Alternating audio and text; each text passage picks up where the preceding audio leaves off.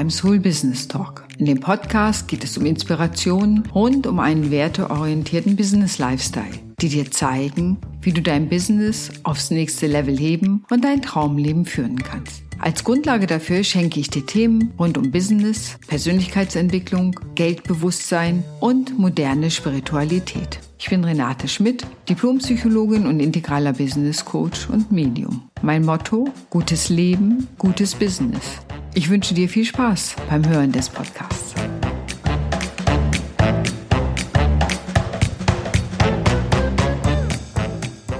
Moin beim Soul Business Talk. Wie schön, dass du heute wieder dabei bist, denn heute geht es um das spannende Thema Kaufreue, die Kunst, sich das Leben zu vermiesen. Jetzt wirst du dich fragen, wie kommt sie ausgerechnet zu diesem Thema? Und ich möchte dir eine Geschichte erzählen, die ich die Tage hörte.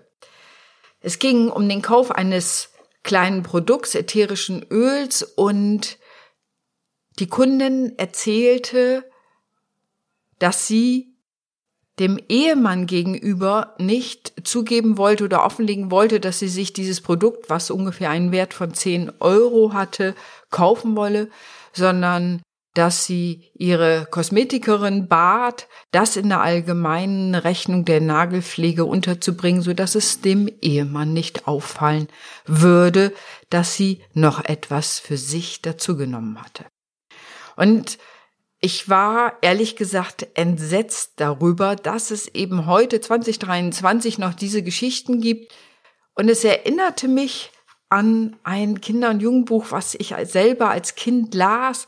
Und zwar, vielleicht kennen die einen oder anderen das unter euch noch, es sind Pucki-Bücher von Magda Trott, die eigentlich eine Feministin war und 1907 schon in Berlin die Frauenbank mitgegründet hat, also das Thema Geld schon sehr früh im Blick hatte, wie wichtig das Thema Geld und Frauen ist und Frauen dass Frauen eben genau wie ich es heute aussehe, ihr eigenes Geld haben, ein gutes Geld verdienen, guten Umsatz machen, um damit auch Gestaltungsspielräume zu haben.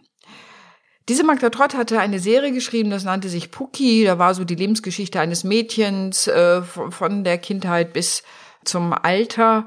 Und ein Buch handelte davon, dass sie eben Ehefrau war. Sie hatte irgendwie den ortsansässigen Arzt geheiratet und hatte eben auch, was zur damaligen Zeit offenbar üblich war oder nicht nur offenbar, sondern üblich war, Haushaltsgeld bekommen und hatte nun, oh weh, oh weh, von diesem Haushaltsgeld sich einen Kaffee gegönnt. Das heißt, sie war in einen Kaffee gegangen, hatte für umgerechnet vielleicht 50 Pfennig, also damals die Währung, hatte sie einen Kaffee getrunken und dann setzte die Kaufreue ein. Eigentlich setzt Kaufreue nur ein, wenn die der Preis und der Lebensstandard weit auseinanderklaffen. Aber jetzt kannst du dir vorstellen, dass es hier im Grunde darum gar nicht ging, sondern es ging überhaupt darum, dass sie in Anführungsstrichen die Frechheit besessen hatte, dieses Geld für ihre eigenen Bedürfnisse auszugeben und für ein eigenes Wollen und das eigene Wohl. Es war kein finanzielles Problem und dennoch hat es einen, in diesem Buch einen großen moralischen Konflikt in ihr ausgelöst, wie sie das nun ihrem Mann beichten könne, dass sie diese Megasumme, und das ist jetzt pure Ironie, für sich ausgegeben hatte. Und das war Margaret Magda Trott hat diese Bücher 1930 geschrieben, die sind 1950 nochmal überarbeitet worden. Das heißt, als ich sie las, waren sie ich sag mal vorsichtig, nicht mehr ganz so braun, wie sie auch mal vorher waren. Und das verwundert. Man fragt sich auch, warum hat Magda Trott, die eigentlich Feministin war, sehr frauenbewusst war, ja, aber sie war vielleicht auch ein Kind der Zeit der Kultur. Natürlich prägt Kultur auch immer. Ähm, ich will das damit nicht entschuldigen, sondern hat sicherlich da auch ein sehr hm, patriarchales Frauenbild wiedergegeben, zumindest in dieser Serie. Sie hat zeitgleich eine andere Serie geschrieben, wo das nicht so war. Also man weiß es nicht. Aber unabhängig davon, zu diesem literarischen Ausflug, finde ich es dramatisch, dass 100 Jahre später, fast 100 Jahre später, das gleiche Thema auftaucht.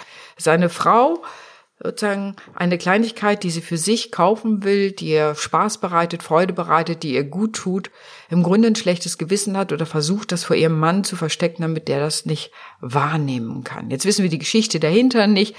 Nichtsdestotrotz habe ich das als Aufhänger genommen, mal über Kaufreue zu sprechen, natürlich über das Thema Geldbewusstsein. Wie du ja weißt, ist das ja eins meiner zentralen Themen. Die psychologische Dimension des Geldes. Und da hängt oft mehr dran, als man eingangs denken mag.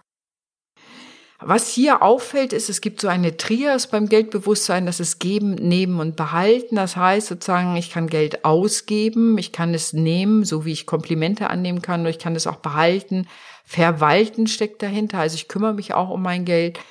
Und wenn diese drei Bereiche im Gleichgewicht sind, spricht man von einem recht, man würde sagen, gesunden, ausgewogenen Geldbewusstsein. Wenn einer dieser drei Bereiche hinkt, dann gibt es was zu tun. Und hier kann man definitiv sagen, das Thema nehmen können. Also ich nehme mir etwas, was mir zusteht, was ich möchte. Ich stehe zu meinen Bedürfnissen. Es gibt da ein Bedürfnis, das ich gern befriedigen möchte. Ich wäge es ab. Und all diese Sachen, das war hier wahrscheinlich in Unausgewogenheit. Und es ist so wichtig, sich mit dem eigenen Geldbewusstsein auseinanderzusetzen, nicht nur, wenn du selbstständig bist, sondern auch natürlich, wenn du angestellt bist, weil das Thema Umgang mit Geld ganze Familien zerrütten kann oder eben in Wohlstand führen kann und das bei der gleichen Summe, die zur Verfügung steht.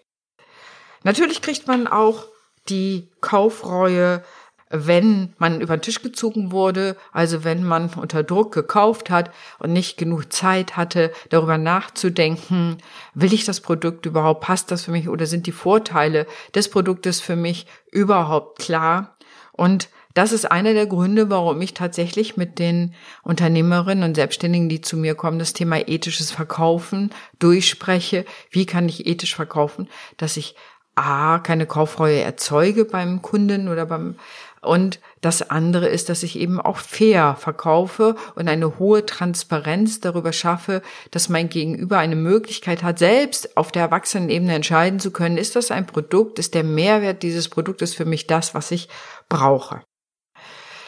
Grundsätzlich geht es mir darum, dass Frauen Geld haben. Ich denke immer, wenn Frauen Geld zur Verfügung haben und auch die Macht, die darin liegt, Geld ist immer in unserer Gesellschaft heute ja immer noch ein Hebel, wie würde sich die Welt verändern. Wenn all die Auseinandersetzungen bei Trennungen, ich gebe dir das Geld nicht, ich zahle dir den Unterhalt nicht, ich halte das Geld zurück, ich vertusche, wie viel Geld ich habe, damit die Frau nicht so viel Geld kriegt und so weiter und so weiter. Es gibt tausende solcher Geschichten, die ich gehört habe, wo immer wieder der Streit ums Geld ist, Frauen auch in vielfacher Hinsicht, ich sag mal, knapp zu halten oder auch bis in die 1900, ich glaube 76 ist das aufgehoben worden, dass Frauen Anrecht auf ihr eigenes Geld hatten, wenn sie arbeiten gehen wollten. Bis dahin hatten zum Beispiel die Männer äh, die Verfügungsgewalt über das Geld, selbst wenn die Frau berufstätig war.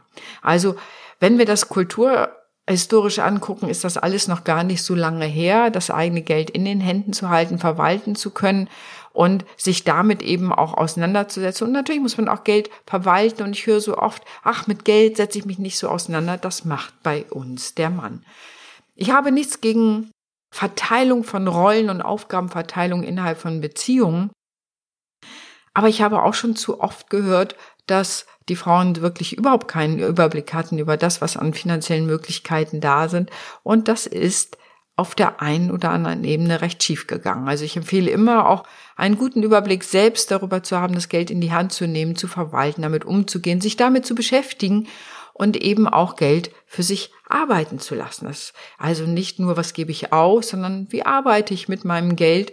Und du siehst schon, das sind alles Themen von Geldbewusstsein, wenn ich da eine Abwehr habe und sage, oh nee, das will ich lieber nicht man muss nicht in aller Tiefe, aber dennoch denke ich, würde ich jedem empfehlen, sich mit so Grundmechanismen des Geldes und wie kann ich es für mich arbeiten lassen, wie kann ich es vielleicht auch anlegen, all diese Sachen zu beschäftigen, um auch kluge und erwachsene Entscheidungen treffen zu können. Dann kommt es übrigens auch nicht zur Kaufreue, weil ich selber einschätzen kann, das, was ich hier gerade zum Beispiel im Fall dieser Frau kaufe, hat das Nutzen für mich? Wiegt der Nutzen ne, den Preis auf jeden Fall auf? Also ist mir das klar? Brauche ich das? Will ich das? Gestehe ich es mir selber zu? Ne, und da haben wir wieder die psychologische Dimension. Dahinter versteckt sich oft das Thema Selbstwert. Bin ich es mir wert, dass ich das habe?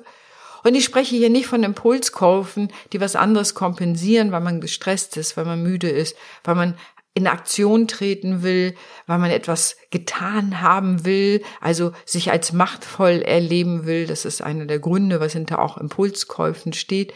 Sondern es geht darum, mit Geld umzugehen, sich sein eigenes Geldbewusstsein anzuschauen, das natürlich immer auch kulturell geprägt ist. Ja, deswegen habe ich die Geschichte von Puki erzählt, das ist aus einer bestimmten Zeit heraus geboren, einem bestimmten sehr konservativen Frauenbild. Das hat sich in vielerlei Hinsicht ja auch geändert. Nichtsdestotrotz sind Überreste dieses alten Bewusstseins zum Thema Geld, Schuldgefühl, ich gebe Geld aus. Ach nee, das ist ja sein Geld, weil er geht ja arbeiten, ich bin ja zu Hause. Also diese Sätze, ich könnte noch eine Stunde schnacken und all diese Sätze hier sagen, die ich einfach in meinen Mentorings und Coachings gehört habe in den letzten Jahren. Ich hoffe, ich habe dich inspiriert, selber darüber nachzudenken, wie gehe ich eigentlich selber mit Geld um? Gönne ich mir was? Gestehe ich mir was zu? Würde ich auch dahin kommen? Und ich kann dir aus eigener Erfahrung sagen, natürlich habe ich auch all diese Themen zumindest mal gehabt oder berührt, nicht nur in meiner eigenen Biografie erlebt, sondern natürlich auch selber darf ich das, der Zugriff auf das Geld, wie gehe ich mit Geld um, Geld sozusagen selber im wahrsten Sinne des Wortes in die Hand zu nehmen, damit zu wirtschaften. Was ich gelernt hatte, war sparen. Das ging gut. Äh, das konnte ich gut. Geld verwalten habe ich auch gelernt. Aber Geld ausgeben war zum Beispiel etwas, was ich auf einer Ebene und vor allen Dingen zu investieren, was ein Teil ist, den ich lernen musste. Also, du siehst schon, Geld hat ganz viele Aspekte und Facetten und von daher trage ich dazu bei und das ist auch meine Vision und Mission, dass Frauen gutes Geld verdienen als Unternehmerin. Da geht es viel dann auch natürlich um das Thema Preisgestaltung und so, aber das ist ein anderes Thema. Also, Kaufreue, die Kunst, sich das Leben zu vermiesen. Es kann nämlich auch sein, ich kaufe etwas und hinterher bereue ich das. Am liebsten würde ich es zurückgeben oder verstecken, im Schrank verstecken. Hinterher sagen, ja, das habe ich schon lange gekauft, das ist ja schon lange im Schrank. Oder eben auch zu denken, ich habe deutlich über meine Verhältnisse gelebt, dann ist natürlich auch ganz sinnvoll, sich über andere Dinge Gedanken zu machen. Aber wenn es um solche Dinge geht wie ähm, ätherisches Öl oder eine Kleinigkeit, die mir selber gut tut, aber auch um andere Sachen, lohnt sich immer mit dem Thema Geld, meiner eigenen Geschichte im Umgang mit Geld, sich damit auseinanderzusetzen, sein Geldbewusstsein, sich viele Dinge transparent zu machen und auch welcher Geldarchetyp ich bin. Also da gibt es ganz viel zu erforschen. Das tun viele Menschen eben mit mir, weil sie sagen, ich möchte einen anderen Zugang zum Geld haben, einen befreiteren Zugang zum Thema Geld.